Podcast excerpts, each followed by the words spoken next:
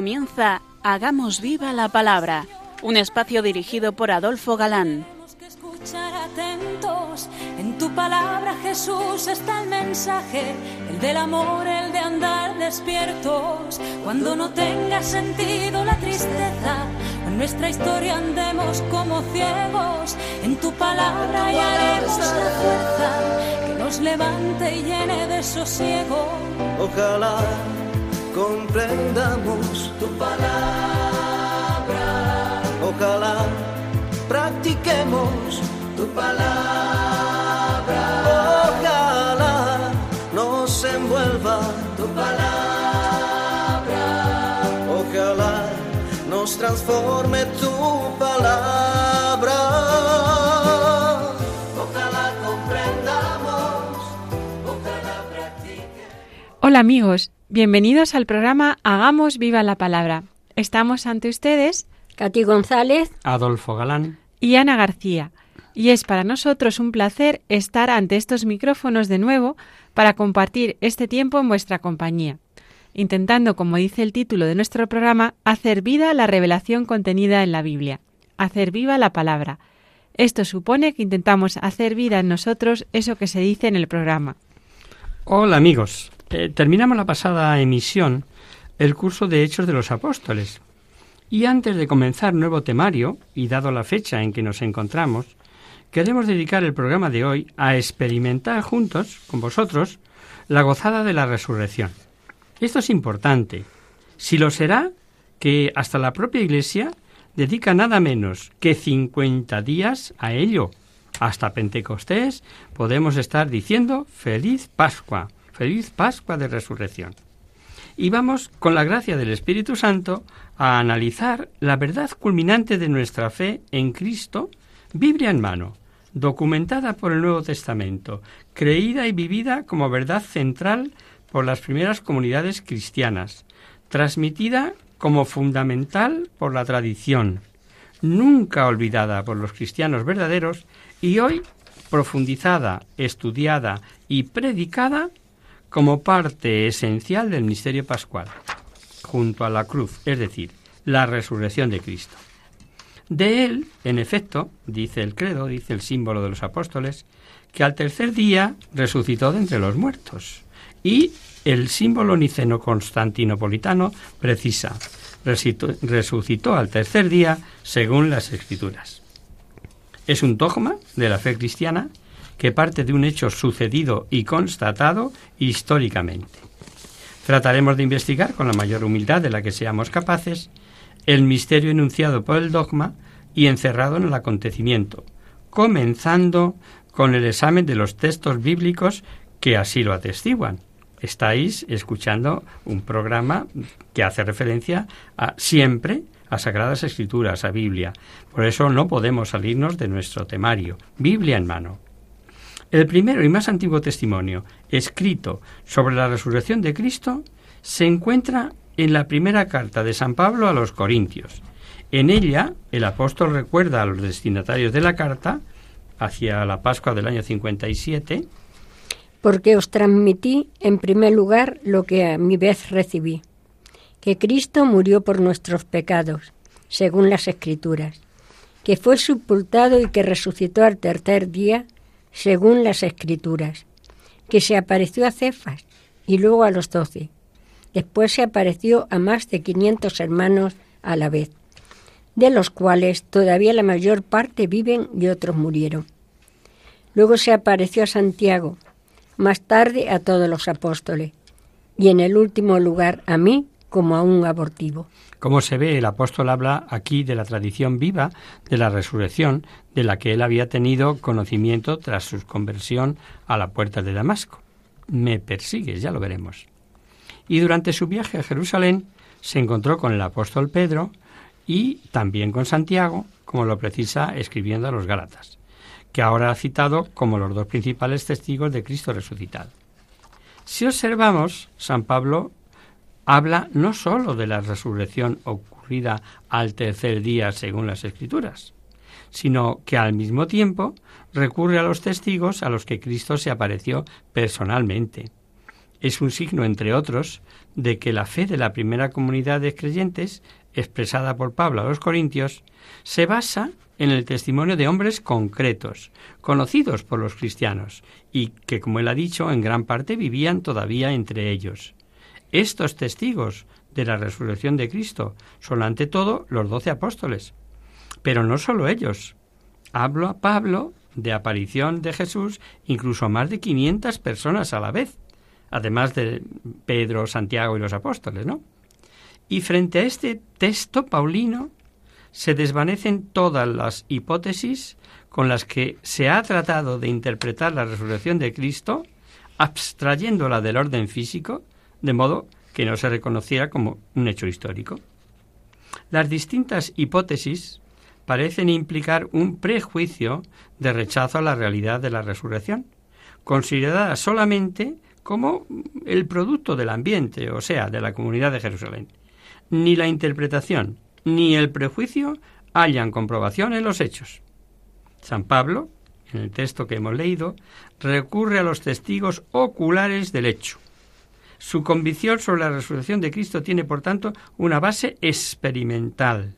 Y es tan clara esta convicción, tiene tanta importancia, que cuando se nos habla de la elección de Matías, uno de los discípulos más asiduos de Jesús, para completar el número doce, que había quedado incompleto por la tradición y muerte de Judas Iscariote, los apóstoles requieren como condición que el que sea elegido no sólo haya sido compañero de ellos en el periodo en que Jesús enseñaba y actuaba, sino que sobre todo pueda ser testigo de su resurrección.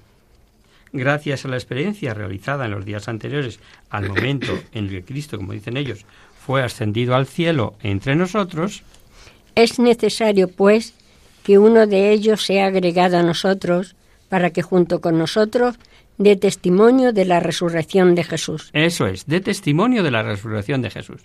Por tanto, no se puede presentar la resurrección como hace cierta crítica poco respetuosa de los datos históricos como un producto de la primera comunidad cristiana de Jerusalén. La verdad sobre la resurrección no es un producto de la fe de los apóstoles o de los demás discípulos. No, no, no, no.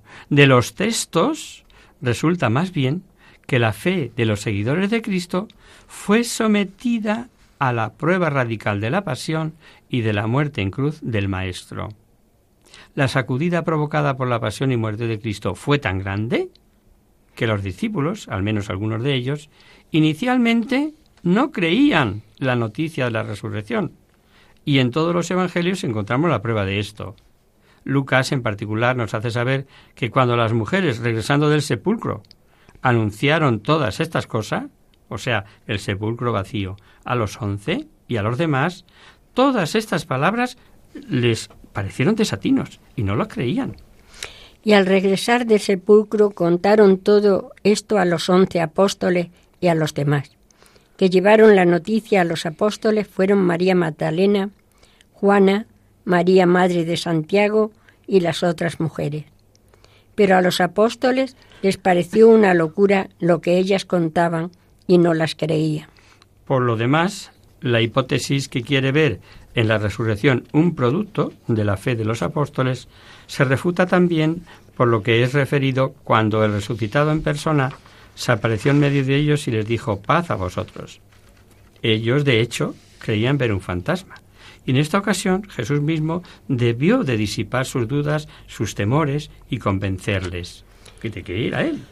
Palpadme y ved que un espíritu no tiene carne y huesos como veis que yo tengo.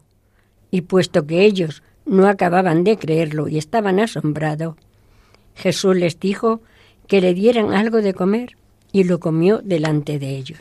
Además es muy conocido el episodio de Tomás, que no se encontraba con los demás apóstoles cuando Jesús vino a ellos por primera vez, entrando en el cenáculo a pesar de que la puerta estaba cerrada. Cuando a su vuelta los demás discípulos le dijeron hemos visto al Señor, Tomás manifestó maravilla e incredulidad y contestó, si no veo en sus manos la señal de los clavos y no meto mi dedo en el agujero de los clavos y mi mano en su costado, no creeré. Hete aquí que ocho días después Jesús vino de nuevo al cenáculo para satisfacer la petición de Tomás el incrédulo, y le dijo, Acerca aquí tu dedo y mira mis manos. Trae tu mano y métela en mi costado. Y no seas incrédulo, sino creyente.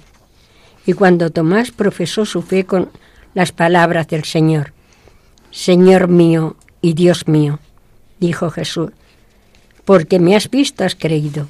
Dichosos los que no han visto y han creído.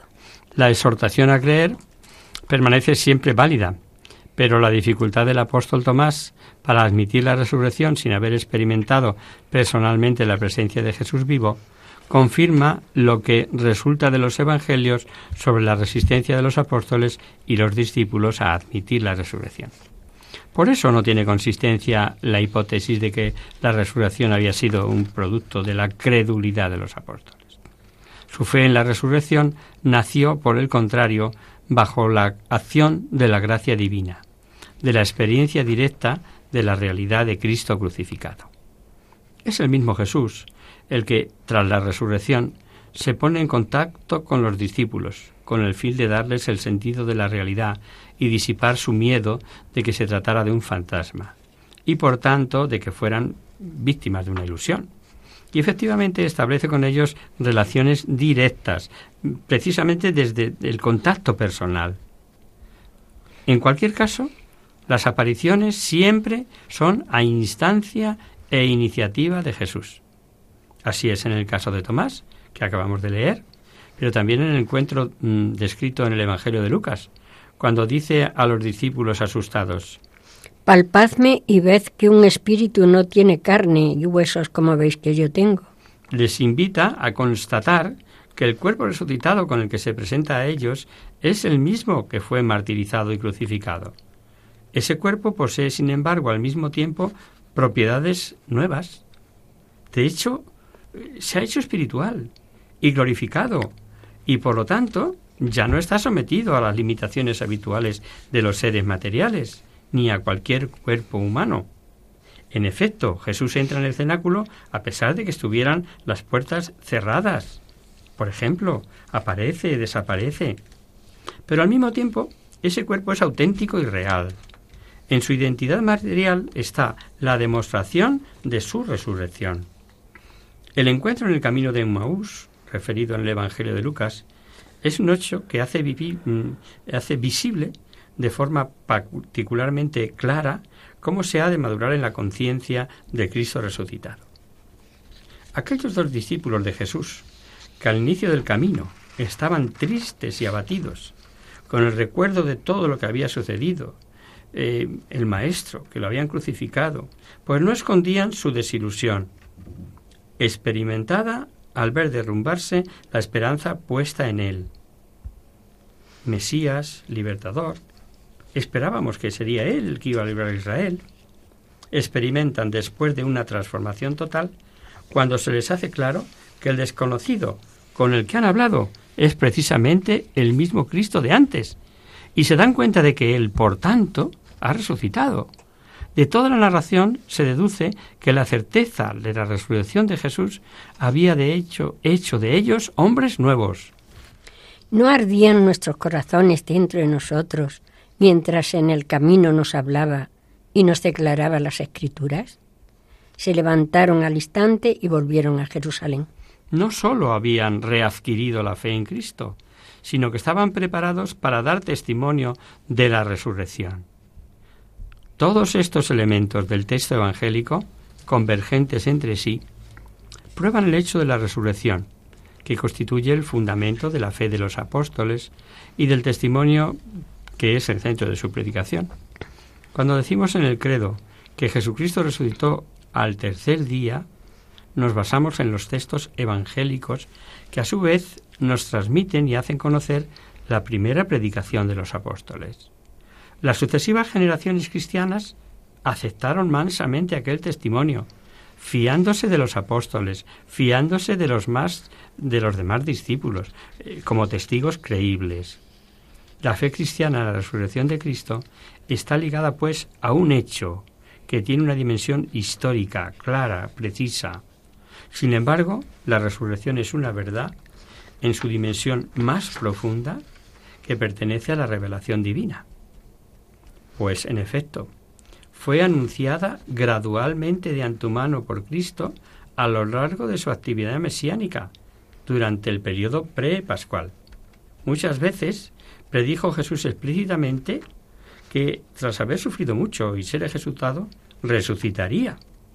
Así en el Evangelio de Marcos se dice que tras la proclamación de Pedro en las cercanías de Cesarea de Filipo, Jesús comenzó a enseñarles que el Hijo del Hombre debía sufrir mucho y ser reprobado por los ancianos, los sumos sacerdotes y los escribas, ser matado y resucitar a los tres días. Él habla de esto abiertamente.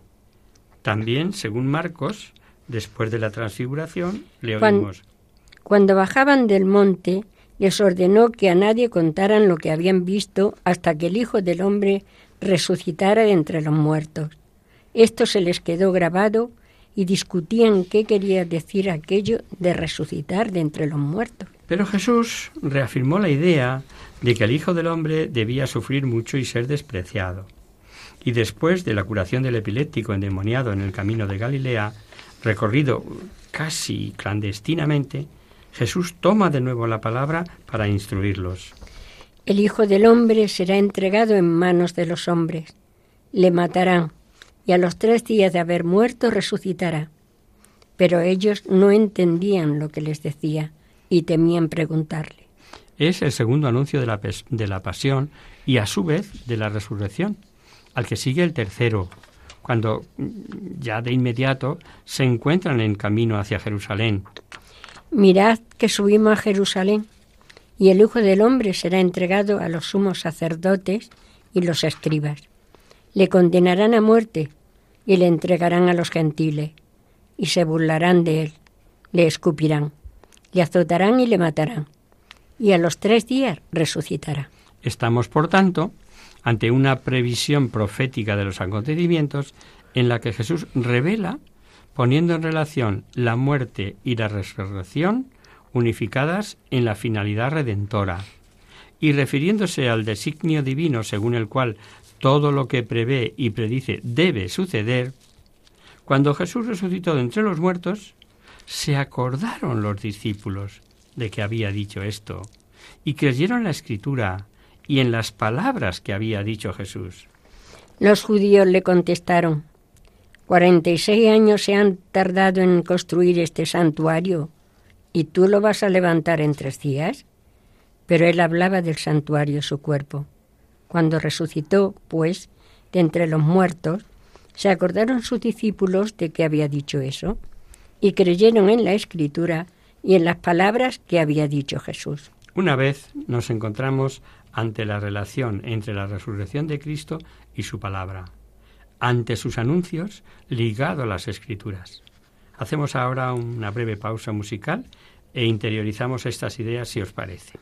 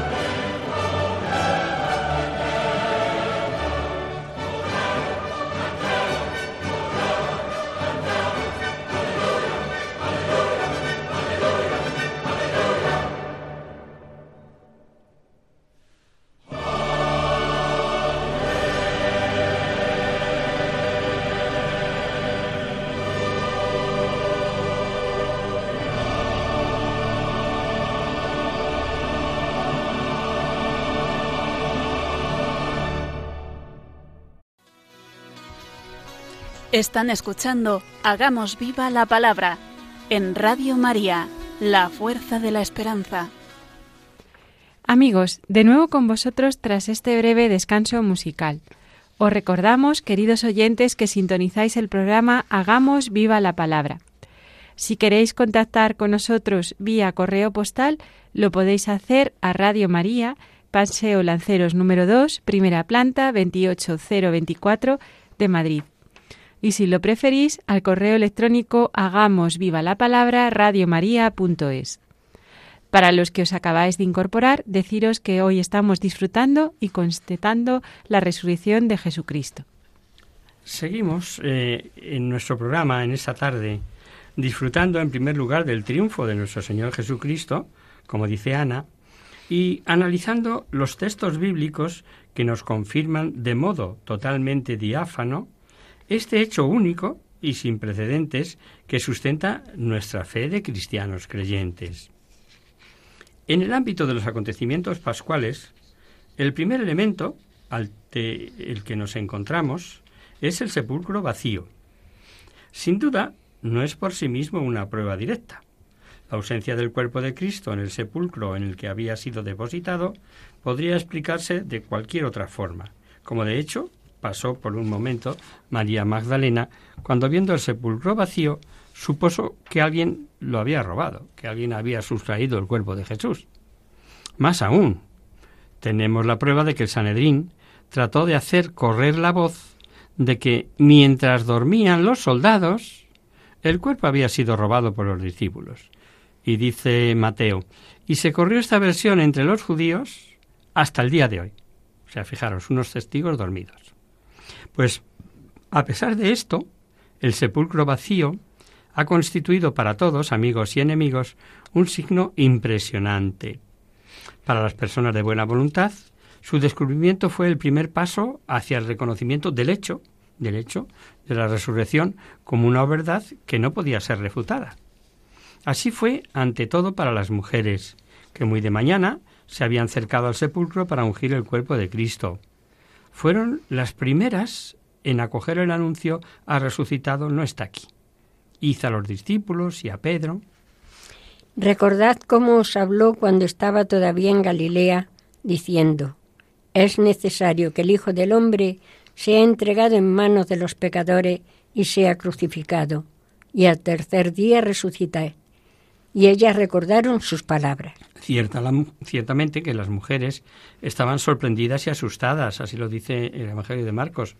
Ni siquiera ellas estaban dispuestas a rendirse demasiado fácil ante un hecho que, aun predicho por Jesús, estaba eh, efectivamente por encima de toda posibilidad de imaginación y de invención. Pero en su sensibilidad y su finura intuitiva, ellas, y especialmente María Magdalena, se aferraron a la realidad y corrieron a donde estaban los apóstoles para darles la noticia. El Evangelio de Mateo nos dice que a lo largo del camino Jesús mismo les salió al encuentro, les saludó y les renovó el mandato de llevar el anuncio a los hermanos. Las mujeres se alejaron a toda prisa del sepulcro, asustadas, pero a la vez con mucha alegría, y corrieron a llevar la noticia a los discípulos. En esto Jesús se presentó ante ella y la saludó. Ellas, acercándose a Jesús, le abrazaron los pies y le adoraron. Él les dijo, No tengáis miedo. Hice decir a mis hermanos que se dirijan a Galilea y que allí me verán. De esta forma, las mujeres fueron las primeras mensajeras de la resurrección de Jesucristo, y lo fueron para los mismos apóstoles hecho elocuente sobre la importancia de la mujer ya en los días del acontecimiento pascual. Entre los que recibieron el anuncio de María Magdalena estaban Pedro y Juan. Ellos se acercaron al sepulcro no sin titubeos, tanto más cuanto que María les había hablado de un robo, de una sustracción del cuerpo de Jesús del sepulcro. Y llegados al sepulcro, también lo encontraron vacío. Terminaron creyendo tras haber dudado no poco, porque como dice Juan, hasta entonces no habían comprendido que según la Escritura Jesús debía resucitar de entre los muertos. Digamos la verdad, El hecho era asombroso para aquellos hombres que se encontraban ante cosas demasiado superiores a ellos. No puede dejar de impresionar la consideración del estado de ánimo de las tres mujeres que dirigiéndose al sepulcro al alba se decían entre sí. ¿Quién nos retirará la piedra de la puerta del sepulcro? Y que después, cuando llegaron al sepulcro, con gran maravilla, constataron que la piedra estaba corrida, aunque era muy grande. La comparación con los textos paralelos de los demás evangelistas permite afirmar que, aunque temerosas, las mujeres llevaron el anuncio de la resurrección de la que el sepulcro vacío fue, en este caso, la primera piedra corrida. Ese fue el signo primero para ellas. Para las mujeres y para los apóstoles, el camino abierto por el signo se concluye mediante el encuentro personal con el resucitado. Entonces la percepción, aún tímida e incierta, se convierte en convicción, y más aún, en fe en aquel que había resucitado verdaderamente. El contacto directo con Cristo desencadena la chispa, esa chispa que hace saltar la fe. No cabe duda que las apariciones de Cristo es algo que pertenece al depósito de la revelación, que el mismo Jesús, mediante sus apóstoles y evangelistas, ha dejado en su iglesia. Conocemos la primera carta a los Corintios, donde Pablo el primero cronológicamente hablando, pues anota de la verdad de la resurrección y que leíamos al principio, porque os transmití lo que a mi vez recibí, los 500 hermanos, etcétera, ¿no? Se trata, como ve, como se ve, de una verdad transmitida, recibida y nuevamente transmitida, una verdad constatable.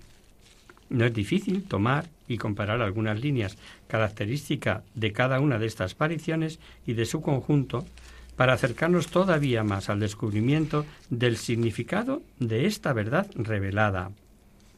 Se puede observar ante todo que después de la resurrección, Jesús se presenta a las mujeres y a los discípulos con su cuerpo, pero transformado, hecho espiritual y partícipe de la gloria del alma, pero sin ninguna característica triunfalista. Jesús se manifiesta con toda sencillez. Habla de amigo a amigo con los que se encuentran las circunstancias ordinarias de la vida terrena. No ha querido afrentarse a sus adversarios, asumiendo actitud de vencedor, ni se ha preocupado de mostrarles su superioridad, y todavía mucho menos ha querido eliminarlos o fulminarlos. Todo lo que nos dice el Evangelio nos lleva a excluir que haya aparecido, por ejemplo, a Pilato, que lo había entregado, a los sumos sacerdotes para que fuese crucificado, o a Caifás, que se había rasgado las vestiduras, eh, por afirmación de su divinidad. A los privilegios de sus apariciones, Jesús se deja conocer en su identidad física, aquel rostro, aquellas manos, aquellos rasgos que conocían muy bien, aquel costado que había sido traspasado, aquella voz que habían escuchado tantas veces. Solo en el encuentro con Pablo en las cercanías de Damasco, la luz que rodea al resucitado casi deja ciego al adiente perseguidor de los cristianos y lo tira de hecho al suelo. Pero es una manifestación del poder de aquel que ya ha subido al cielo.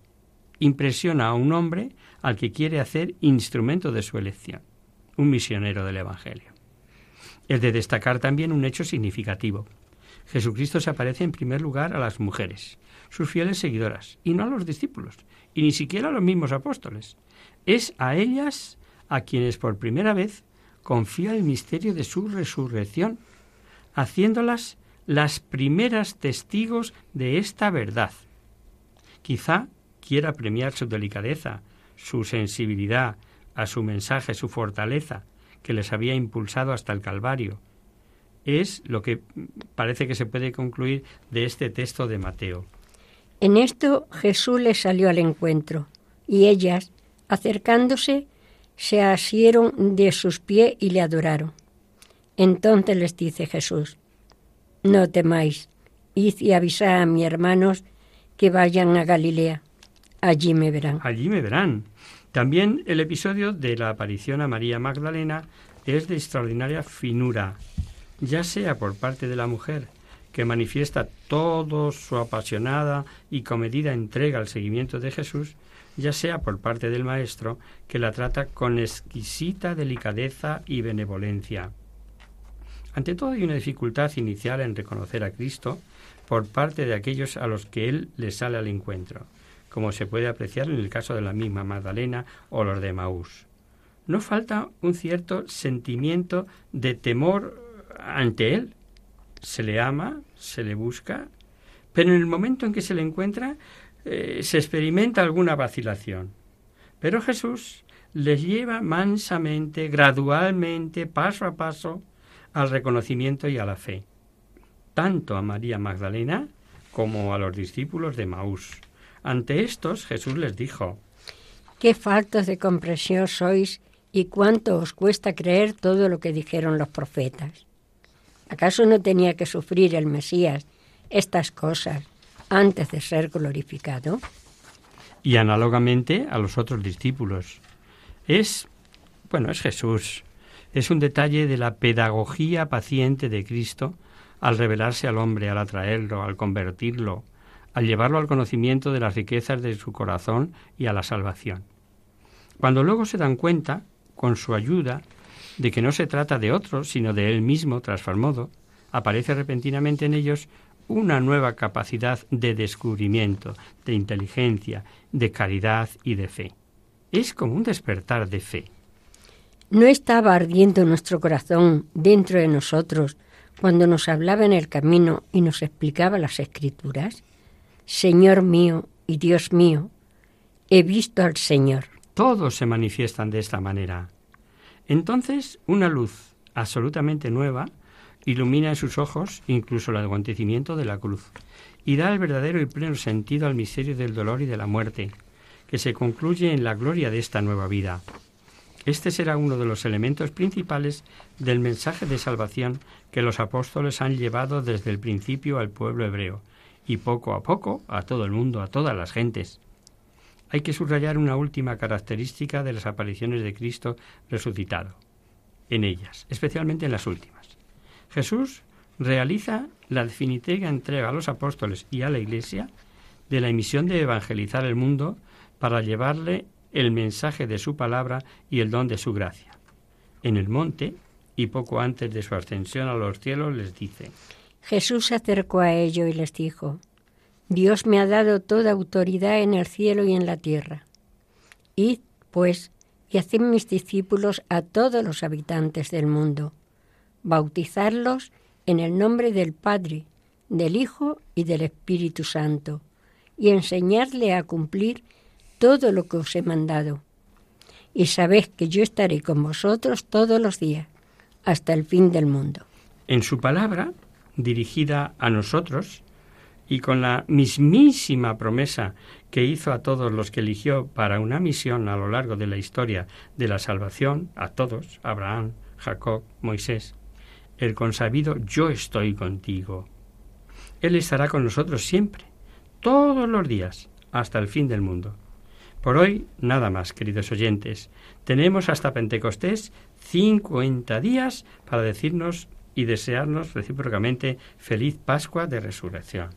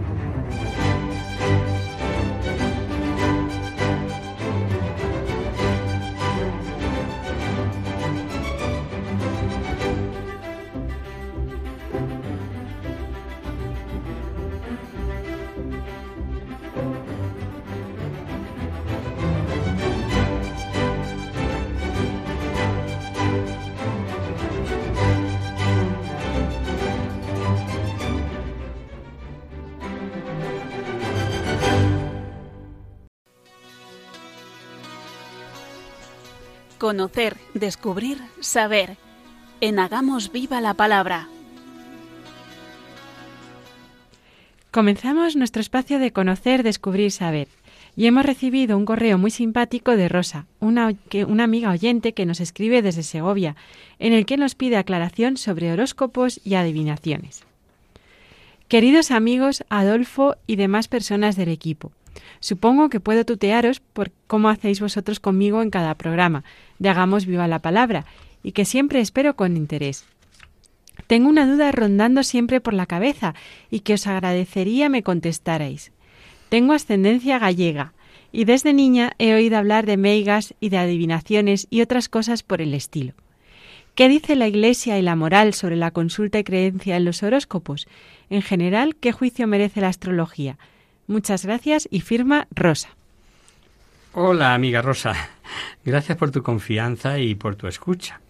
Vamos a intentar contestarte. Está clara la enorme extensión que este fenómeno tiene en nuestros días. No hay casi diario o revista que no incluya entre sus columnas una dedicada al horóscopo. Es más, hay canales de, televisión dedicados exclusivamente a temas astrológicos y esotéricos, con programas al respecto. Y es también una sección que no suele faltar en muchos programas de radio. La literatura sobre el tema es muy grande, también los horoscoperos, por mencionarlos de un modo global, tanto hombres como mujeres. Se presentan como profesores licenciados en ciencias ocultas, especialistas en ciencias parapsicológicas, etc. Se puede comprobar con frecuencia que gran parte de nuestros contemporáneos, si no consultan sus respectivos horóscopos convencidos de su exactitud, lo hacen al menos concediéndoles el privilegio de la duda. Es frecuente oír, no es que yo crea en el horóscopo, pero algo de verdad deben de tener. Hay veces que aciertan. Y otros, guiados por cierto fanatismo supersticioso, piensan que permanecer totalmente incrédulos ante las predicciones del horóscopo puede traerles mala suerte. Y de hecho encuentran una especie de consuelo cuando leen allí pronosticado cosas como se va a iniciar para usted una nueva etapa, Pronto hallará en heladas respuestas a sus inquietudes. Aproveche el momento, sobre todo el financiero. La relación con los socios y con su pareja es muy buena, etc. Los hombres, para vivir, necesitamos la esperanza.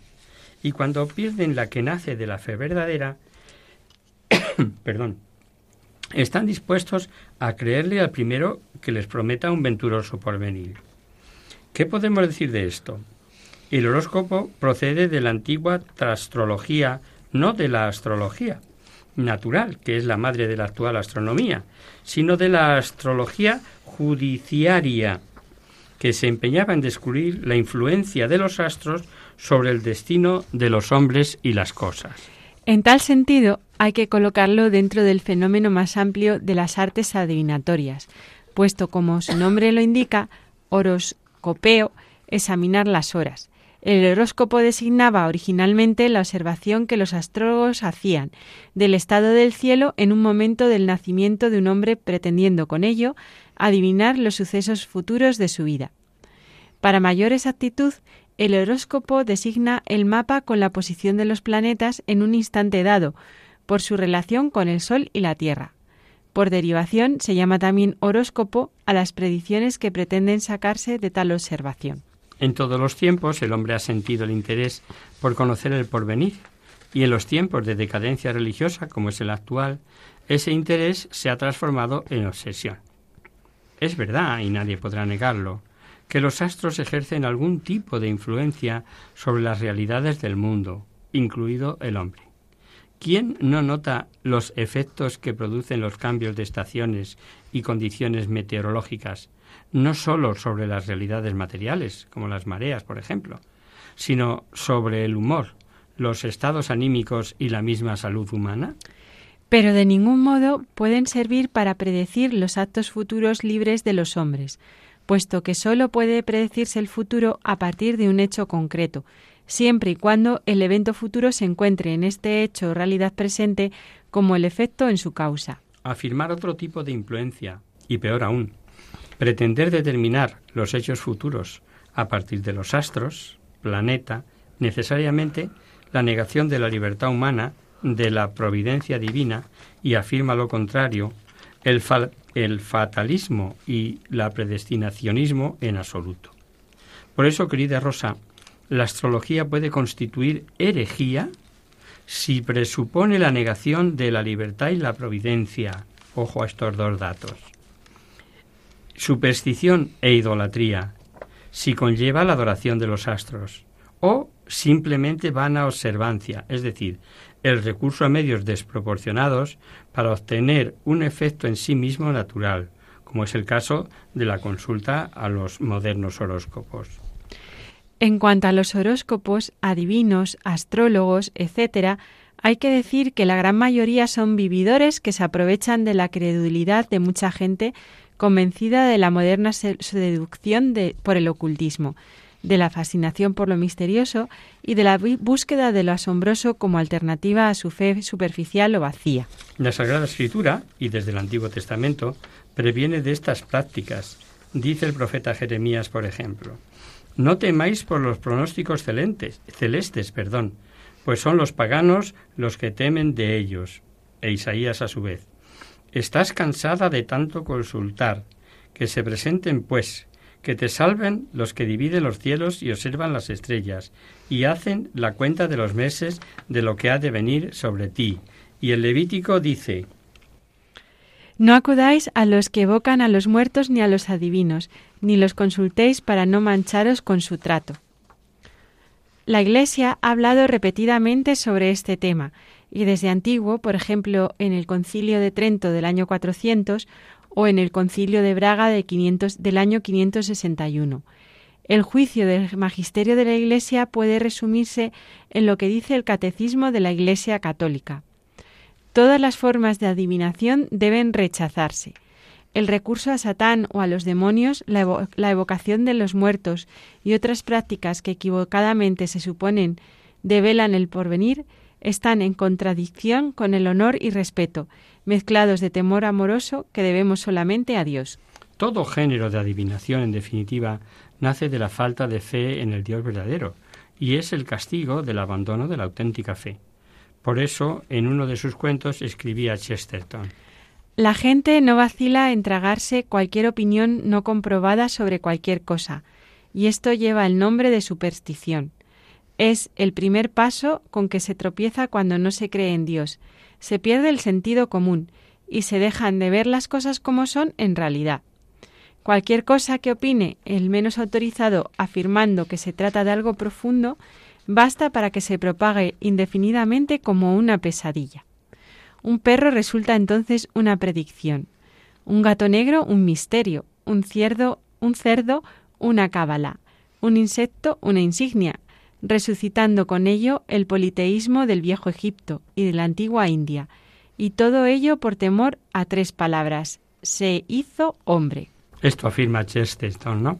En conclusión, si uno recurre a las prácticas astrológicas o consulta de los horóscopos creyendo seriamente en ello, comete un pecado de superstición, propiamente dicho, pudiendo incluso llegar a ser idolatría.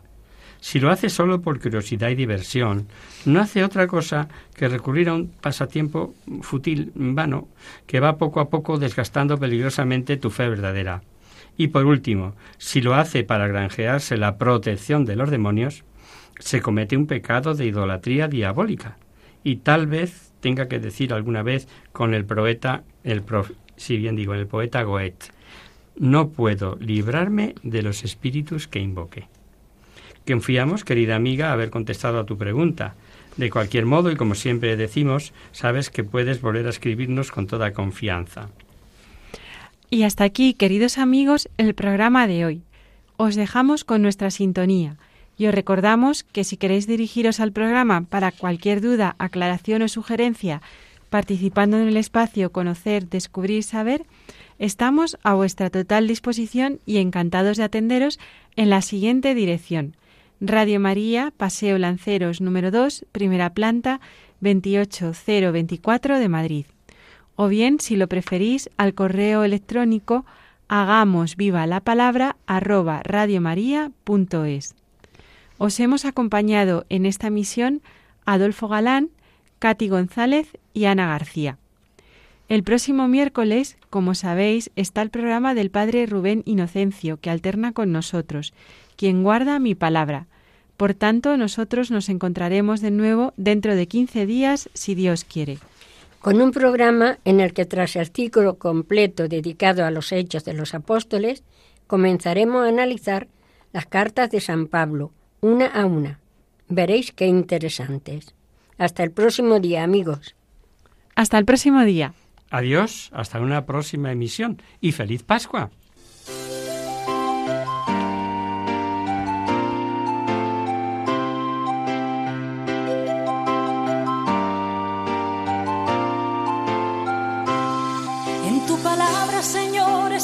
Clave. Solo tenemos que escuchar atentos.